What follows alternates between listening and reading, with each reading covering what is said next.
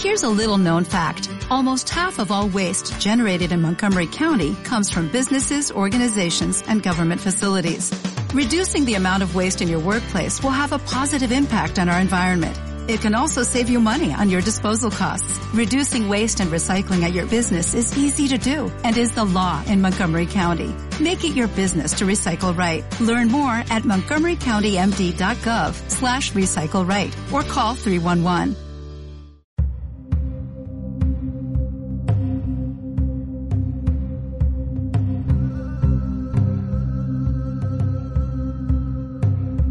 Hasta el momento hemos visto el origen del mundo y de los hombres según la mitología griega y las fábulas relacionadas con los dioses. Pero va siendo hora ya que conozcamos los mitos de los mortales, y uno de los relatos más antiguos tiene relación con la fundación de Argos y la primera amante mortal de Zeus.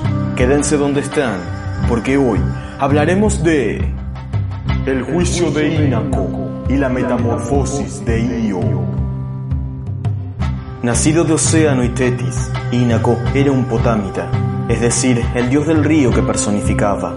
Su corriente discurría veloz por la región que los hombres, en un futuro, llamarían Argólida. Se dice de él que reunió a los hombres de la edad de bronce que vivían dispersos en el valle y construyó para ellos un pueblo en las márgenes de su cauce. En agradecimiento, los hombres lo nombraron jefe de la tribu y se sometieron a su justicia y discernimiento. Inaco tomó como mujer a una ninfa de los fresnos llamada Melia, aunque otras versiones dicen que su esposa se llamaba Argía. Quienquiera que fuese su pareja, lo importante aquí es que Inaco tuvo numerosa descendencia. Sus hijos fueron Egialeo, Foroneo, Fegeo, Io y Micene.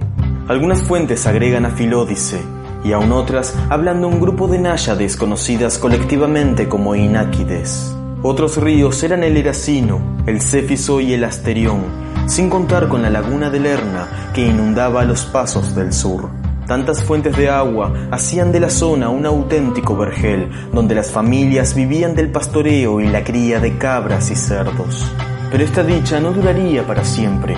La Argólida habría sido una tierra de ensueño si los dioses no hubiesen puesto sus ojos sobre ella, y es que dos inmortales, deseosos de ser venerados en primer lugar antes que nadie, se disputaron el señorío de la región y el culto de los hombres que vivían a orillas del Ínaco.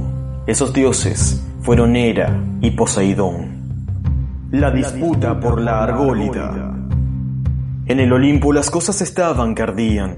Hera había sido la primera diosa en proclamarse patrona de una región de los hombres, algo que Zeus permitió para gloria de su esposa.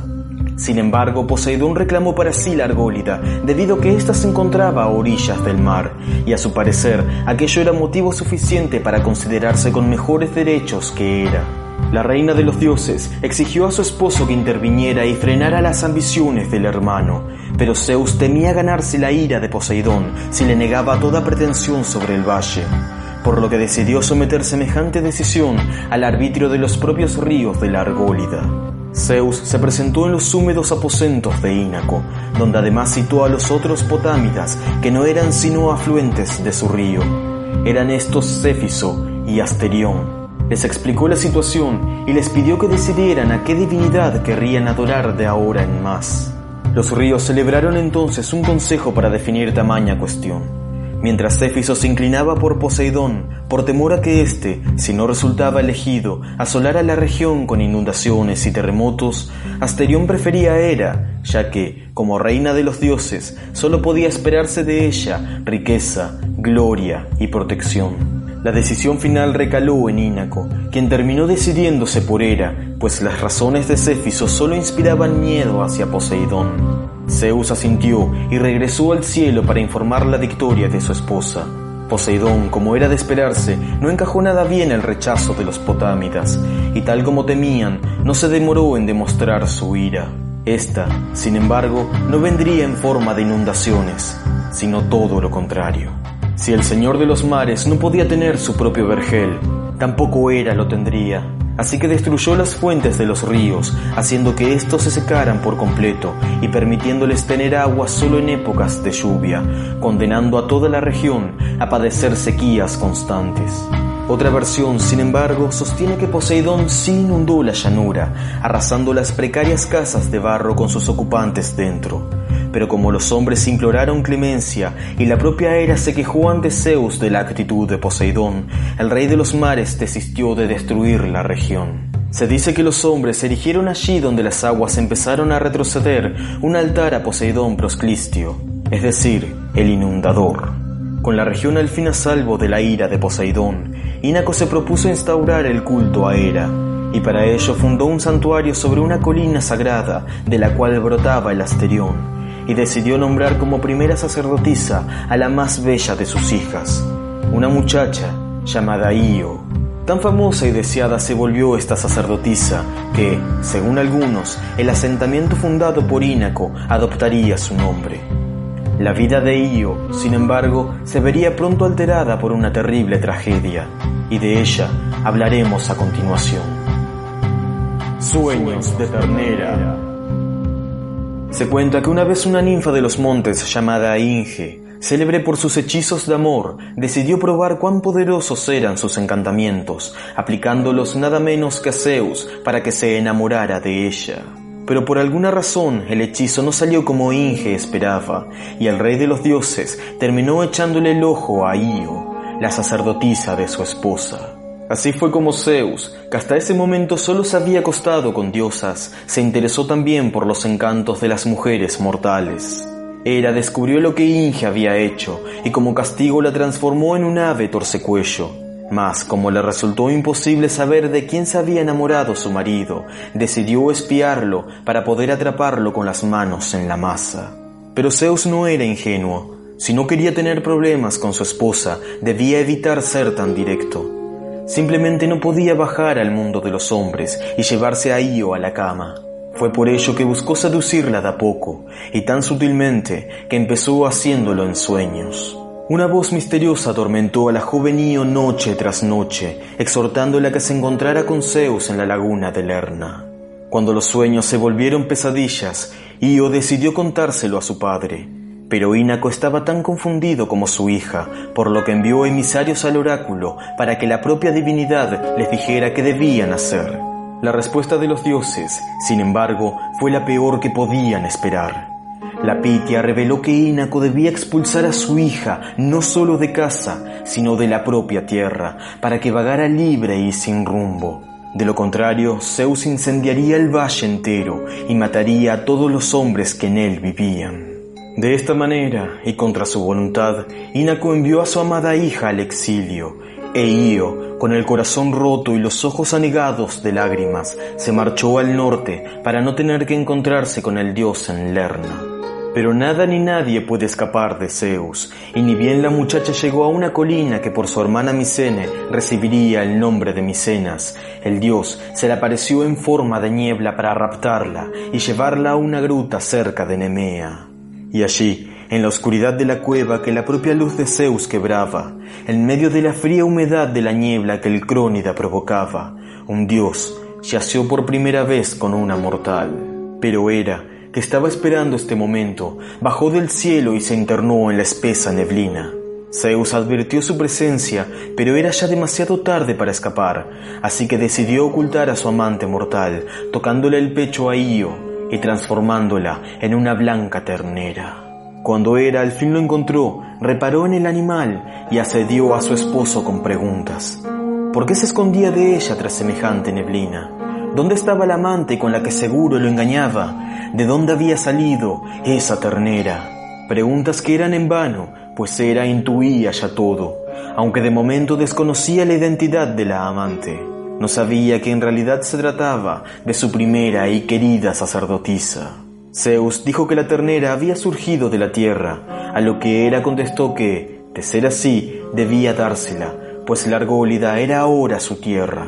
El dios que si bien amaba a Io, sabía que la vergüenza sería peor que perderla, por lo que accedió a los reclamos de Hera y le entregó la vaca. Luego disolvió la niebla y se marchó de regreso al cielo, dejando a la desgraciada Io a solas con una diosa implacable.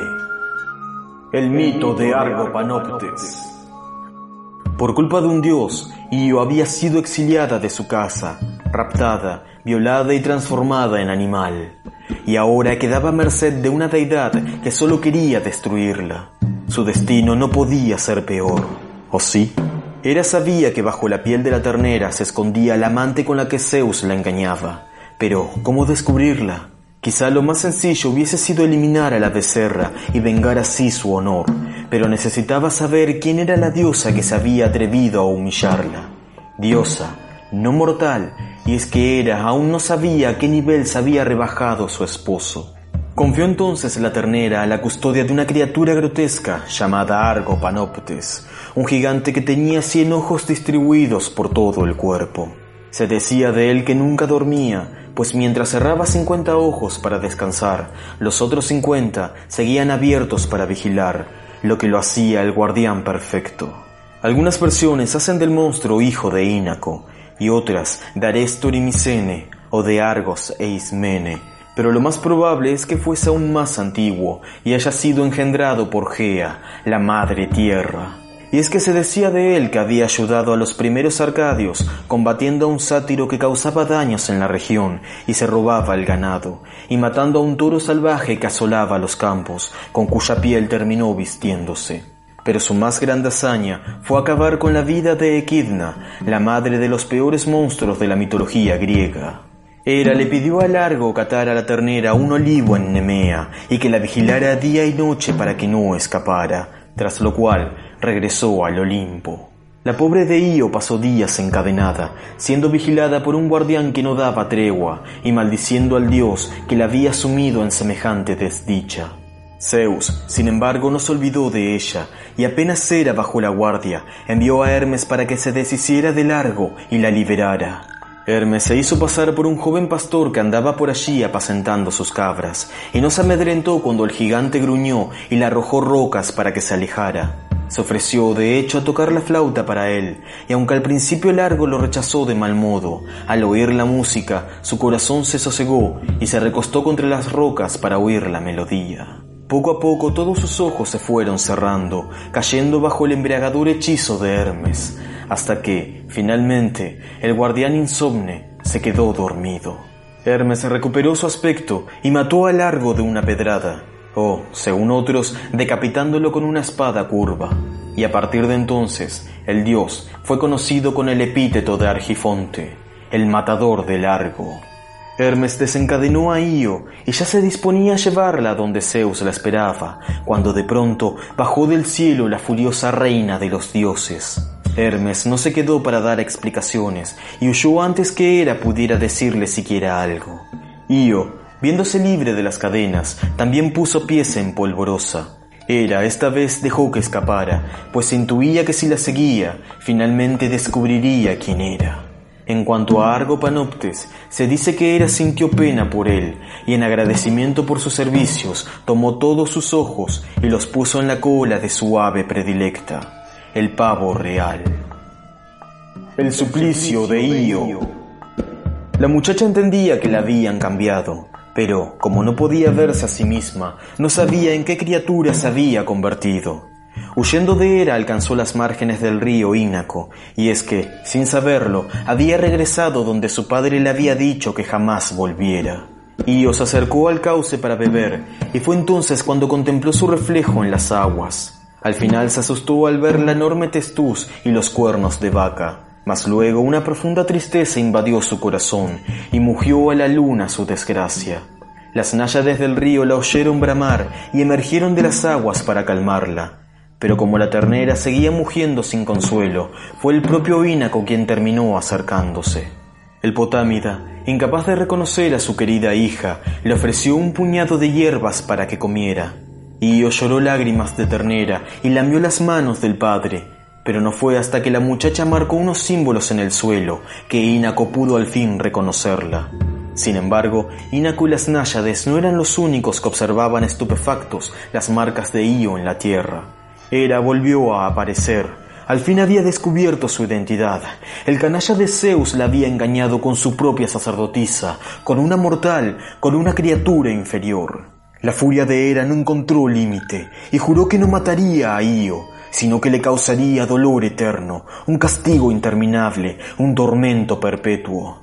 La diosa invocó a una de las eriñas para que la vengara, y ésta se convirtió en un tábano monstruoso que empezó a morder y a acosar a Io sin descanso.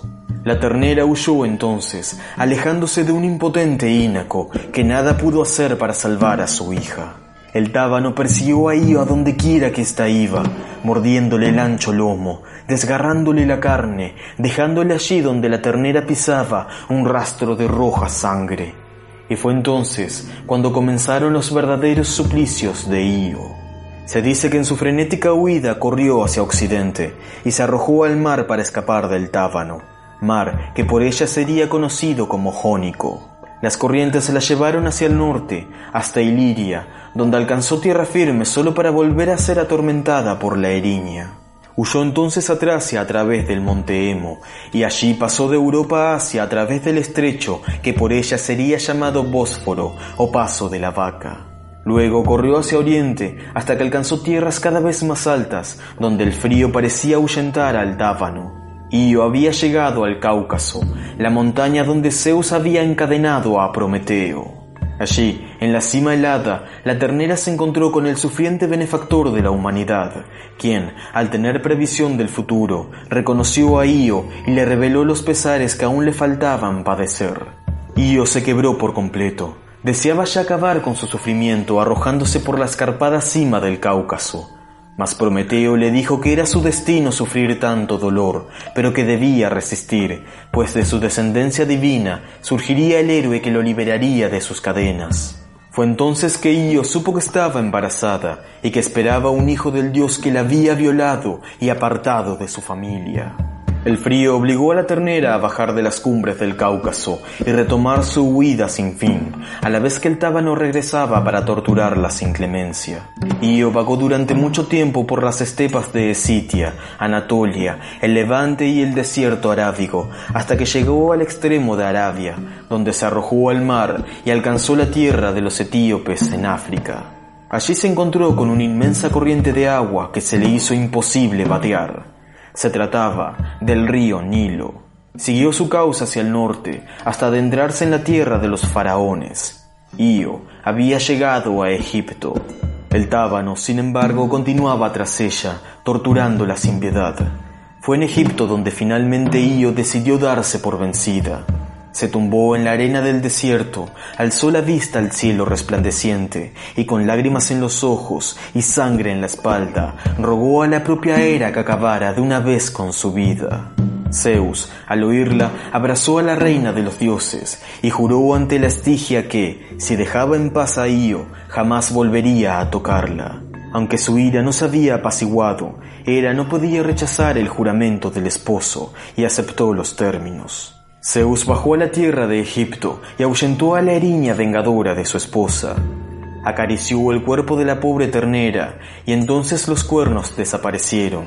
Las pezuñas se volvieron manos y el ancho lomo volvió a ser la fina espalda de una muchacha.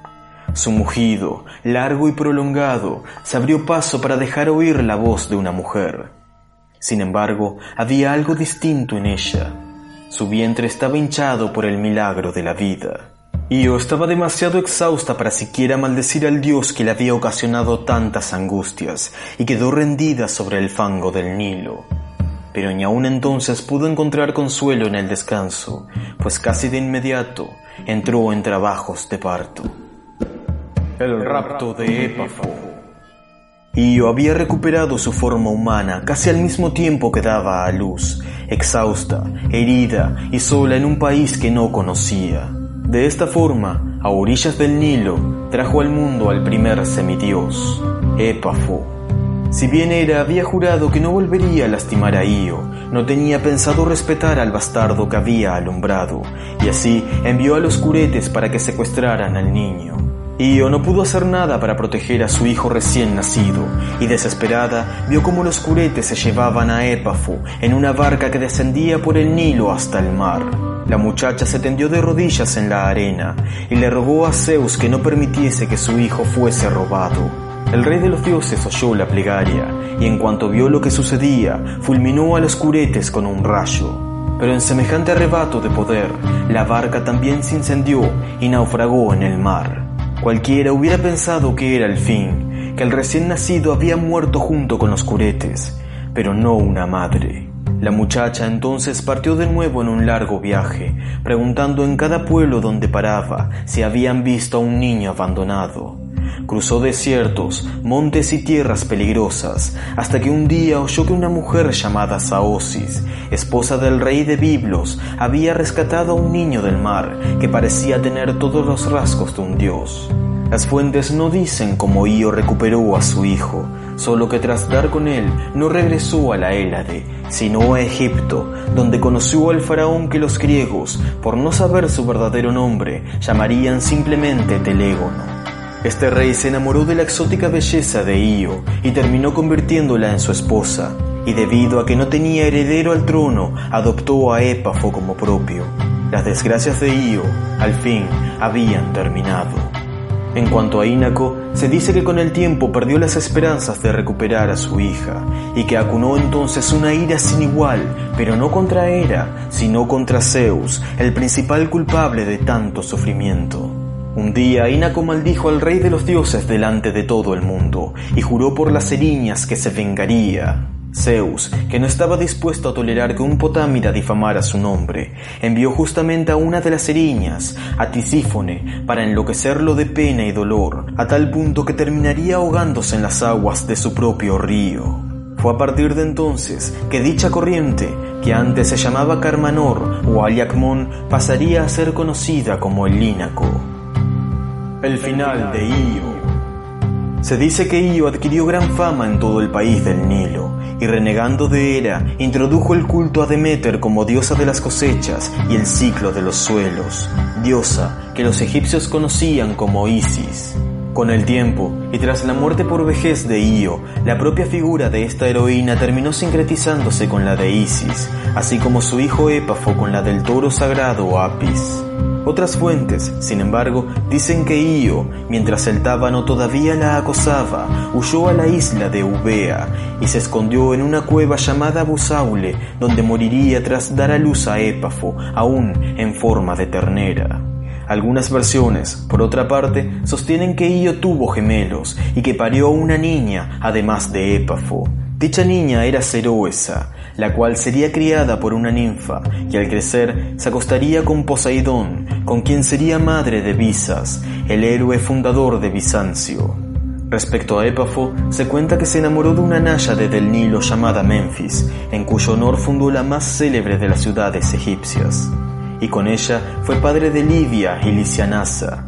La primera, que daría nombre al continente africano, sería amada por Poseidón y se convertiría en ancestros de los fenicios, los egipcios y los argivos, y por tanto de la mayoría de los griegos. Sobre la muerte de Épafo se dice que Hera jamás aplacó los celos que sentía, y el hecho de ver al hijo que Zeus había engendrado con Io gobernar tan rico país no hizo sino aumentar su ira. Por ello convenció a algunos titanes que asesinaran a Épafo mientras se encontraba cazando a orillas del Nilo. Uno de sus nietos, llamado Velo, heredaría el trono, e hijos de este Velo serían los gemelos Danao y Egipto. Pero ya hablaremos de ellos en otra ocasión. Y aquí termina el mito de hoy. En nuestro próximo encuentro veremos la particular historia de Lirco, uno de los enviados de Ínaco que partió en busca de Io. En mi canal de YouTube puedes ver el vídeo de este audio, así como otros vídeos sobre mitología y cultura de la antigua Grecia. Encuentra el enlace a mi canal en la descripción del podcast. Troya Arte, hoy y siempre. Yo soy Martin Nech. Kairete. ¿Te preocupas por tu familia? Entonces, ¿por qué darles solo huevos ordinarios cuando pueden disfrutar de lo mejor? Egglands Best, los únicos huevos con ese delicioso sabor fresco de granja, además de la mejor nutrición, como 6 veces más vitamina D, 10 veces más vitamina E y 25% menos de grasa saturada que los huevos regulares, además de muchos otros nutrientes importantes. Así que, dales los mejores huevos. Egglands Best, mejor sabor, mejor nutrición, mejores huevos.